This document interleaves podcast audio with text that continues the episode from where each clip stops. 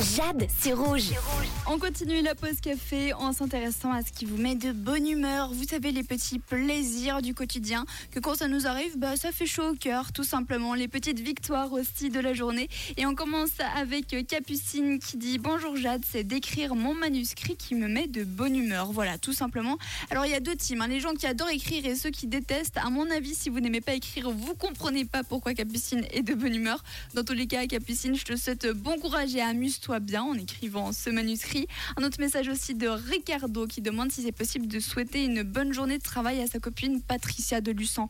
Bah évidemment, alors Patricia, tu es donc du côté de Luçon et sache que ton copain Ricardo te souhaite une très bonne journée de travail. On a reçu aussi un autre message de Michael, c'est une photo avec euh, un petit bout de, soleil finalement, des nuages qui, le soleil qui transperce les nuages, pardon, et il écrit le soleil est revenu. Alors c'est vrai que vous aurez le droit à quelques belles éclaircies aujourd'hui et Michael, t'as pu en voir une. Et pour terminer, un message de Monica qui dit Coucou Jade, ce qui me motive aujourd'hui, c'est qu'il ne reste plus que quelques heures avant le week-end. Alors, ça, c'est bien vrai. Franchement, le vendredi, je pense que ça nous motive tous et toutes, à part pour les gens qui n'aiment pas le week-end.